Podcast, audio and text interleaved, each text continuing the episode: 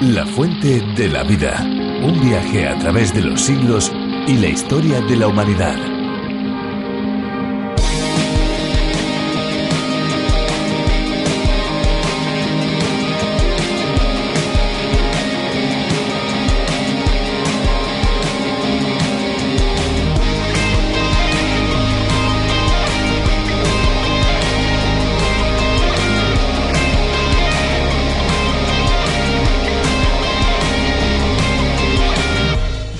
Entre las bellezas que la naturaleza nos ofrece existe un paseo entre pasarelas de madera que serpentean junto a un río transparente entre acantilados rocosos. Se llama Garganta Vincat Oble. Esta garganta es modelada por el río Radomna, que con sus aguas no tan calmadas por algunos trayectos de su recorrido, se ha encargado de tallar auténticas paredes formando un cañón natural de hasta 100 metros de altura.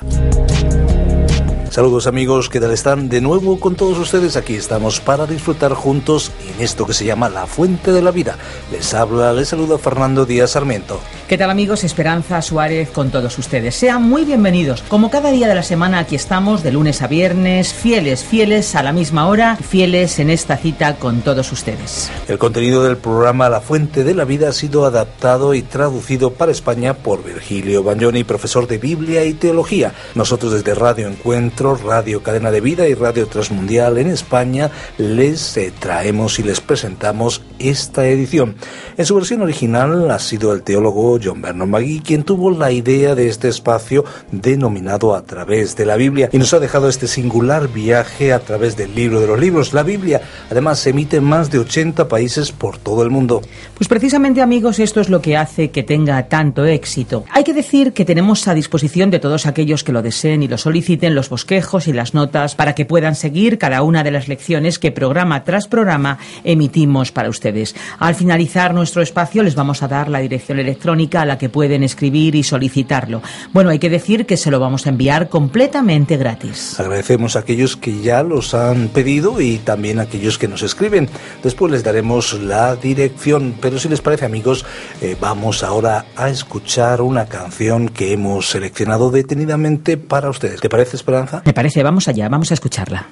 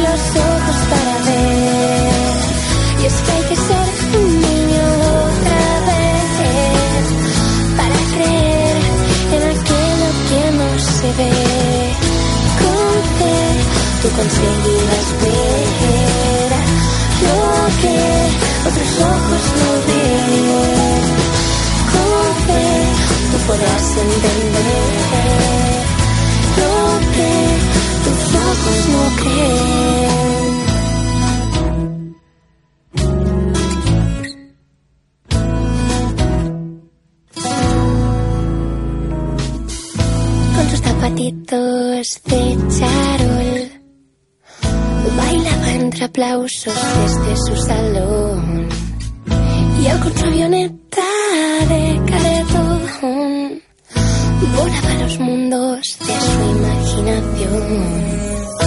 Quien pudiera ser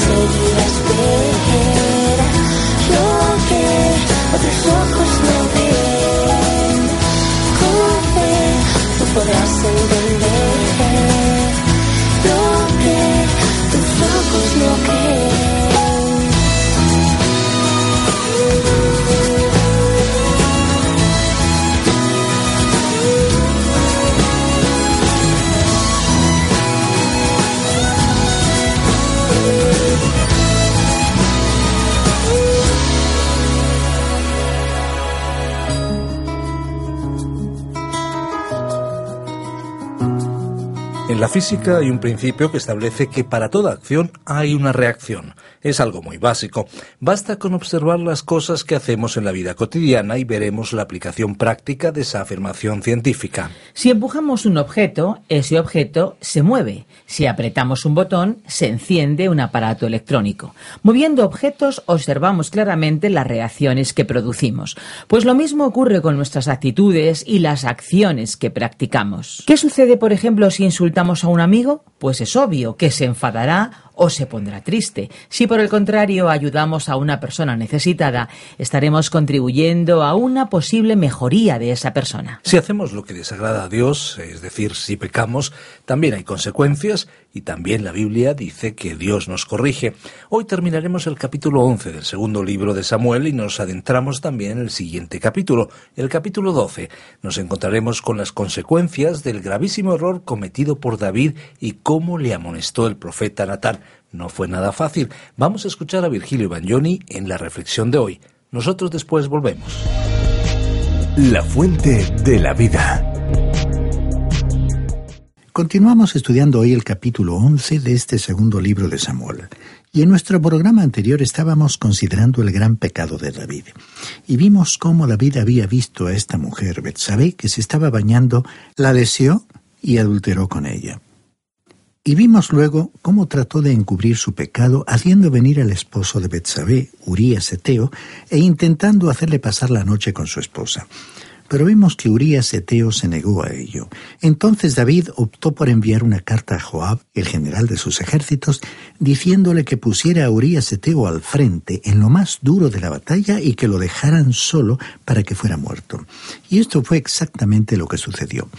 Vimos luego cómo Joab envió un mensajero a David para hacerle saber todos los asuntos de la guerra. Y le dijo al mensajero que si el rey David comenzaba a disgustarse por lo que le contaba, le dijera que también su siervo Urías Eteo había sido muerto. El mensajero fue pues y le contó a David todo lo que Joab le había dicho que le contara. Y le contó cómo los de la ciudad habían resistido frente a los israelitas y al final le dijo que también su siervo Urías Eteo había muerto. También entonces David envió este mensaje de vuelta a Joab. No tengas pesar por esto, porque la espada consume ora a uno, ora a otro.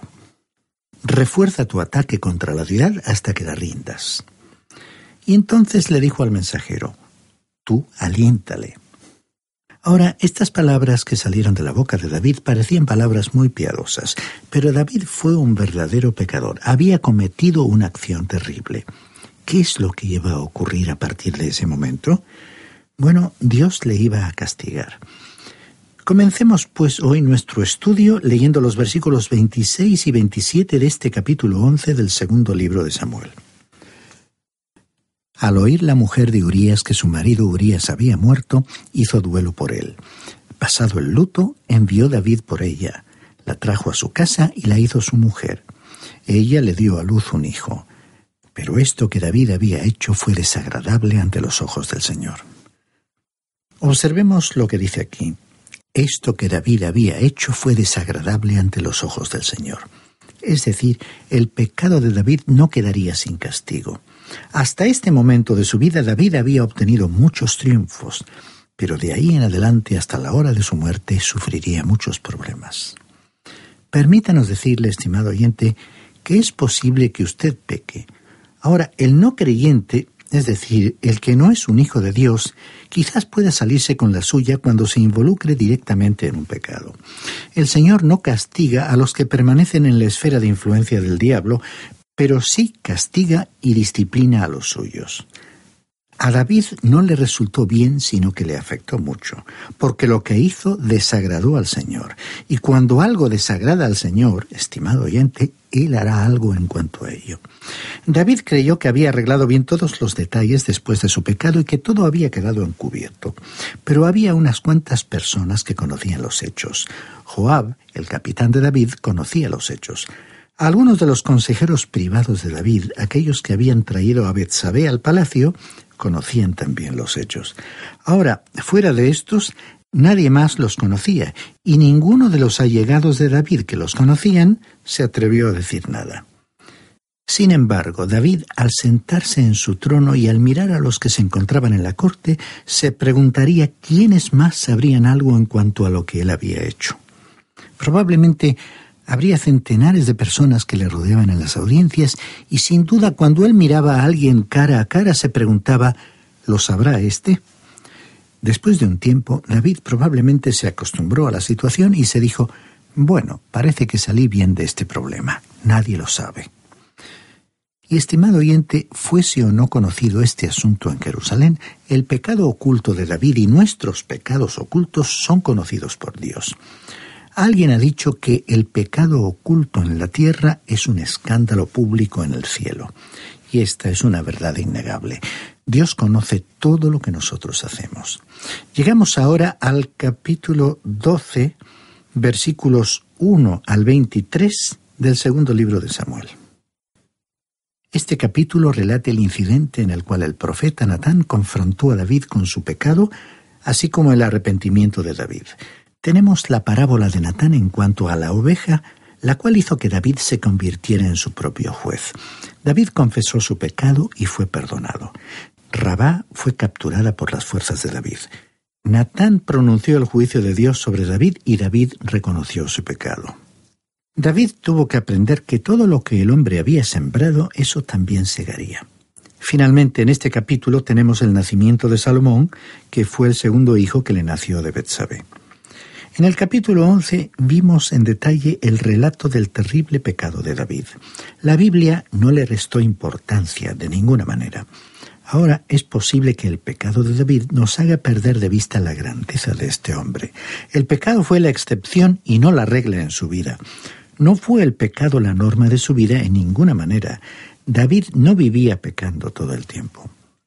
Hay algunas personas que hacen que el pecado sea la norma de sus vidas, y si hacen esto es que no pertenecen a Dios. El Hijo de Dios no puede vivir así. Es posible que un creyente caiga en el pecado, pero usted puede estar seguro que no se quedará en el pecado. Eso es lo que caracteriza y lo que distingue a quienes pertenecen a Dios de los que no son sus hijos. Una oveja bien puede caer en el lodo, pero no se quedará allí. No le gustará y hará todo lo posible por salirse de allí lo más pronto posible. Sin embargo, un cerdo sí se queda en el lodo y allí en su elemento natural se encuentra bien. Dios dijo que los hombres son como piezas de alfarería que se pueden estropear. Ahora, un defecto puede echar a perder una valiosa pieza de alfarería. Generalmente, un artículo de valor se vende como una oferta especial porque el comerciante ha visto que tiene algún defecto. Muchas veces, debido a un solo defecto, se marca un artículo a un precio más bajo. Pues bien, usted, estimado oyente, tendrá que evaluar de forma diferente a David debido a su pecado. En el capítulo 11 vimos el pecado de David en toda su negrura y fealdad. La palabra de Dios no atenuó su gravedad. La palabra de Dios no encubrió las acciones de David ni ofreció explicaciones que las justificaran. Lo que David hizo desagradó al Señor y ahora veremos que Dios haría algo al respecto. La verdad es que Dios ya hizo algo en cuanto al pecado de todos los seres humanos. Entregó a su Hijo Jesucristo para que muriera en la cruz y pagara la pena del pecado. Fue Dios quien dijo que el pecado es tan atroz que exigió la muerte de su Hijo. Ahora, si usted insiste en permanecer alejado de Dios, usted está perdido. Pero si usted es una persona que ya pertenece a Dios y cae en pecado, puede tener la seguridad de que Dios, como Padre, se ocupará de usted. En el capítulo 11 dejamos a David sentado en su trono con una engreída complacencia. Creía que se había podido evadir de las consecuencias de su pecado, pero se equivocó. David viviría lamentando haber cometido ese horrible pecado. El primer versículo nos presenta a Natán, uno de los profetas más valientes de la historia bíblica. David podía simplemente haber alzado su mano sosteniendo el cetro y sin palabra alguna podría haber condenado a muerte a Natán por su audacia al acusar al rey. Esta posibilidad, sin embargo, no detuvo a Natán y vemos lo que le dijo a David en el primer versículo de este capítulo 12 del segundo libro de Samuel. El Señor envió a Natán ante David, quien al llegar le dijo, Había dos hombres en una ciudad, uno rico y el otro pobre. Natán comenzó aquí contándole a David una parábola. Era una parábola que le revelaría a David lo que él realmente era, tal como si se viera en un espejo. La palabra de Dios es un espejo que nos manifiesta cómo realmente somos. Natán sostendría el espejo enfrente de él para que David pudiera contemplarse bien. Probablemente se produjo una pausa en los negocios del Estado cuando Natán llegó, ya que Natán era un profeta de Dios. Por lo tanto, David le dijo a Natán, ¿Tienes algo del Señor para mí? Y en verdad lo tenía. Le contó a David entonces una parábola acerca de dos hombres que vivían en una ciudad. Uno de ellos era rico y el otro pobre. Una situación muy común en cualquiera de nuestras ciudades, ¿verdad? Con sus barrios de las clases altas y sus sectores de pobreza. Pues bien, continuemos con los versículos 2 y 3 de este capítulo 12 del segundo libro de Samuel. El rico tenía numerosas ovejas y vacas, pero el pobre no tenía más que una sola corderita que él había comprado y criado y que había crecido con él y con sus hijos juntamente, comiendo de su bocado, bebiendo de su vaso y durmiendo en su seno igual que una hija.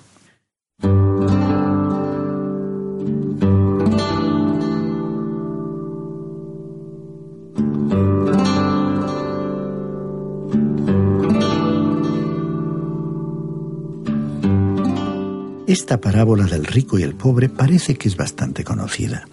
El rico tenía muchos ganados y rebaños, el pobre, en cambio, tenía solamente una ovejita. Era como un animal de compañía, y la mimaban y querían mucho en la familia. Era pues todo lo que tenía el hombre pobre. ¡Qué contraste! Esta es la tensión social permanente que tiene lugar ante la desigualdad que existe entre ricos y pobres y la falta de justicia social. Bueno, continuemos con esta parábola. Leamos ahora el versículo 4. Un día llegó un viajero a visitar al hombre rico, y éste no quiso tomar de sus ovejas y de sus vacas para dar de comer al caminante que había venido a visitarlo, sino que tomó la oveja de aquel hombre pobre y la preparó para quien había llegado de visita. En esta historia conocida se destaca la avaricia del hombre rico, y el versículo 5 dice, se encendió el furor de David violentamente contra aquel hombre y dijo a Natán, Vive el Señor que es digno de muerte el que tal hizo. Ahora, David no creyó que Natán había inventado esta parábola, sino pensó que Natán le estaba contando acerca de alguien en el reino y que estaba pidiendo a David que lo juzgara. David era también sensible en cuanto a lo bueno y a lo malo. También tenía un sentido de la justicia. Allí, en lo profundo de su corazón, había una fe que nunca falló. Había allí un amor verdadero hacia Dios. Cuando oyó la parábola que Natán le contó, reaccionó con gran indignación y pensó que tal persona merecía ser ejecutada. Es interesante comprobar cuán fácil le resulta a uno ver el pecado en otro, mientras que no lo puede ver en su propia vida. Y este precisamente fue el problema de David. Pero continuemos con el versículo 6 de este capítulo 12 del segundo libro de Samuel, en el cual David continuó diciendo, Debe pagar cuatro veces el valor de la cordera por haber hecho semejante cosa y no mostrar misericordia. David parecía un predicador aquí, ¿verdad? Es tan fácil predicar a otro y señalarle sus culpas. Es tan fácil analizar todas sus faltas y decirle lo que tiene que hacer. La mayoría de nosotros somos como psicólogos aficionados que reclinamos a otros en nuestros sofás y los sometemos a una buena dosis de psicoanálisis. Pues esto es lo que ocurrió con David. David dijo, Donde quiera que se encuentre ese hombre, ya nos ocuparemos que se haga justicia. Y continuamos con los versículos 7 y 8 y observemos lo que ocurrió.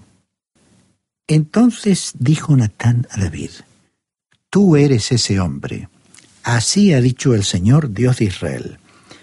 Yo te ungí como rey de Israel y te libré de manos de Saúl. Te entregué la casa de tu Señor y puse en tus brazos a sus mujeres.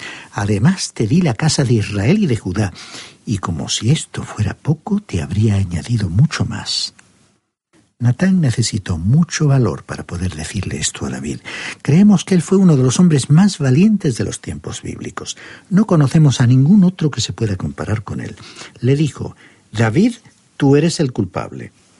Pero las acciones posteriores de David revelarían su grandeza. En el versículo 8, Dios dijo que le habría dado a David todo lo que deseara, pero que en esta ocasión David había anhelado tener algo que no le pertenecía. La supuesta nueva moralidad actual diría que este modo de actuar no fue pecado. Sin embargo, Dios dice que esto sí es pecado, y que David, el hombre que agradaba a Dios, no podría eludir su responsabilidad por la acción cometida. Leamos ahora el versículo 9 de este capítulo 12 del segundo libro de Samuel, en el cual Natán continuó diciendo, ¿Por qué, pues, has tenido en poco la palabra del Señor y hecho lo malo delante de sus ojos? A Urías el Eteo lo mataste a espada y tomaste a su esposa como mujer. Sí, a él lo mataste con la espada de los hijos de Amón. Natán especificó el pecado en términos nada ambiguos. Evidentemente, aquellos que estaban en la corte quedaron impactados y sorprendidos cuando oyeron lo que Natán le dijo a David. Sin duda había muchos allí presentes que no estaban al tanto de lo que había ocurrido oyeron a Natán acusar a David de un crimen brutal. David había cometido una acción específicamente prohibida por Dios. ¿Se saldría David con la suya? Leamos ahora el versículo 10 en el cual Natán también añadió. Por lo cual ahora no se apartará jamás de tu casa la espada, por cuanto me menospreciaste y tomaste la mujer de Urías el Eteo para que fuera tu mujer. Estimado oyente, cuando surge la pregunta en cuanto a si es posible que un cristiano cometa un pecado, la respuesta inequívoca es que sí es posible. Pero cuando un creyente peca, desprecia a Dios. Y Dios dijo que eso fue lo que David hizo cuando él tomó a la esposa de Urías el Eteo. La espada heriría a la familia de David y además dice el versículo 11. Así ha dicho el Señor, yo haré que de tu misma casa se alce el mal contra ti Tomaré a tus mujeres delante de tus ojos y las entregaré a tu prójimo, el cual se acostará con ellas a la luz del sol. La maldad se levantaría contra David desde su propia casa.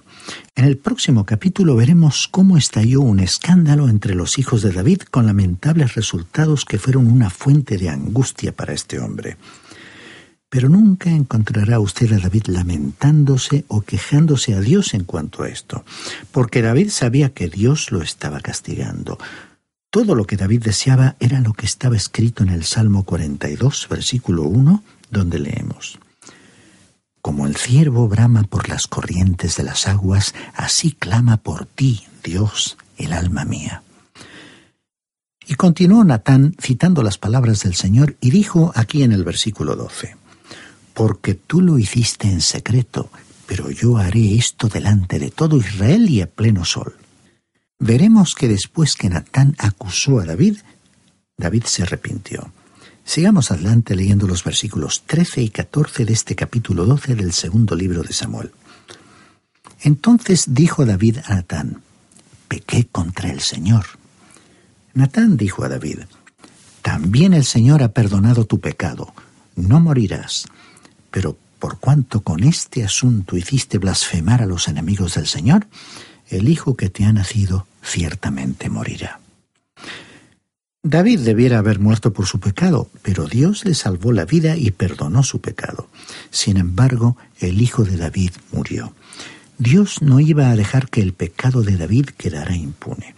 Y estas palabras se cumplieron porque dieron ocasión a los enemigos de Dios para criticarle por haber elegido a un hombre como él. Pero veremos que Dios efectivamente castigaría a David. Prosigamos leyendo los versículos 15 hasta el 17 de este capítulo 12 del segundo libro de Samuel. Y Natán se fue a su casa. El Señor hirió al niño que la mujer de Urías había dado a David y enfermó gravemente. Entonces David rogó a Dios por el niño. Ayunó David, se retiró y se pasó la noche acostado en tierra. Los ancianos de su casa fueron a rogarle que se levantara del suelo, pero él no quiso ni comió nada con ellos. Entonces David se acercó a Dios y le rogó que salvara la vida del pequeño. Pero por último le trajeron a David la noticia de que su hijo había muerto. Y leemos en los versículos 19 y 20. Pero David, viendo a sus siervos hablar entre sí, comprendió que el niño había muerto. por lo que preguntó David a sus siervos, ¿Ha muerto el niño? Ha muerto, respondieron ellos. David se levantó entonces de la tierra, se lavó y se ungió, cambió sus ropas, entró en la casa del Señor y adoró. Después vino a su casa y pidió que le pusieran pan y comió. Los siervos de David se quedaron sorprendidos. Mientras el niño vivía, David se había vestido de cilicio y de ceniza.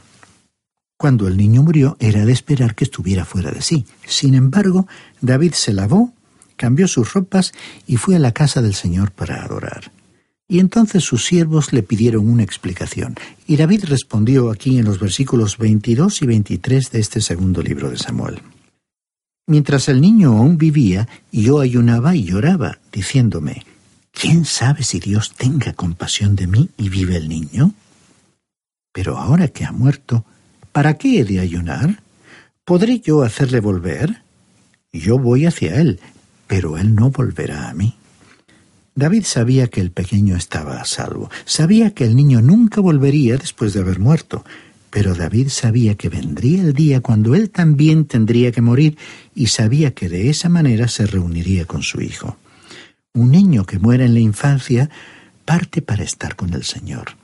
En el Evangelio según San Mateo capítulo 18 versículo 10, el Señor Jesucristo dijo, Mirad que no menospreciéis a uno de estos pequeños, porque os digo que sus ángeles en los cielos ven siempre el rostro de mi Padre que está en los cielos. Ahora, la palabra ángeles aquí, en este versículo, debe ser traducida como espíritus. Cuando un niño muere hoy, ese niño parte inmediatamente para estar con el Señor. Eso es lo que enseña la palabra de Dios. Y a David le fue posible consolarse cuando su hijo murió, porque él sabía que algún día le vería nuevamente. En cambio, no ocurrió así cuando su hijo Absalón muriese muchos años después. En cambio, no ocurrió así cuando su hijo Absalón muriera muchos años después. Porque este muchacho sería una angustia para David. Cuando él murió, David lloró su muerte. ¿Por qué? porque David no estaba seguro de la salvación de Absalón. Aparte las enseñanzas que hemos considerado sobre el pecado, su perdón y las consecuencias, nuestro programa concluye con una expresión de esperanza para aquellos creyentes, para aquellos que, habiendo aceptado la salvación lograda por la muerte y resurrección de Cristo, han perdido un ser querido cristiano. Por la enseñanza clara de la palabra de Dios, los creyentes son consolados por la esperanza de la resurrección, por la reunión de todos los creyentes con el Señor Jesucristo y con sus seres queridos y por la realidad de la vida eterna. Estimado oyente, ¿comparte usted esa esperanza, ese consuelo?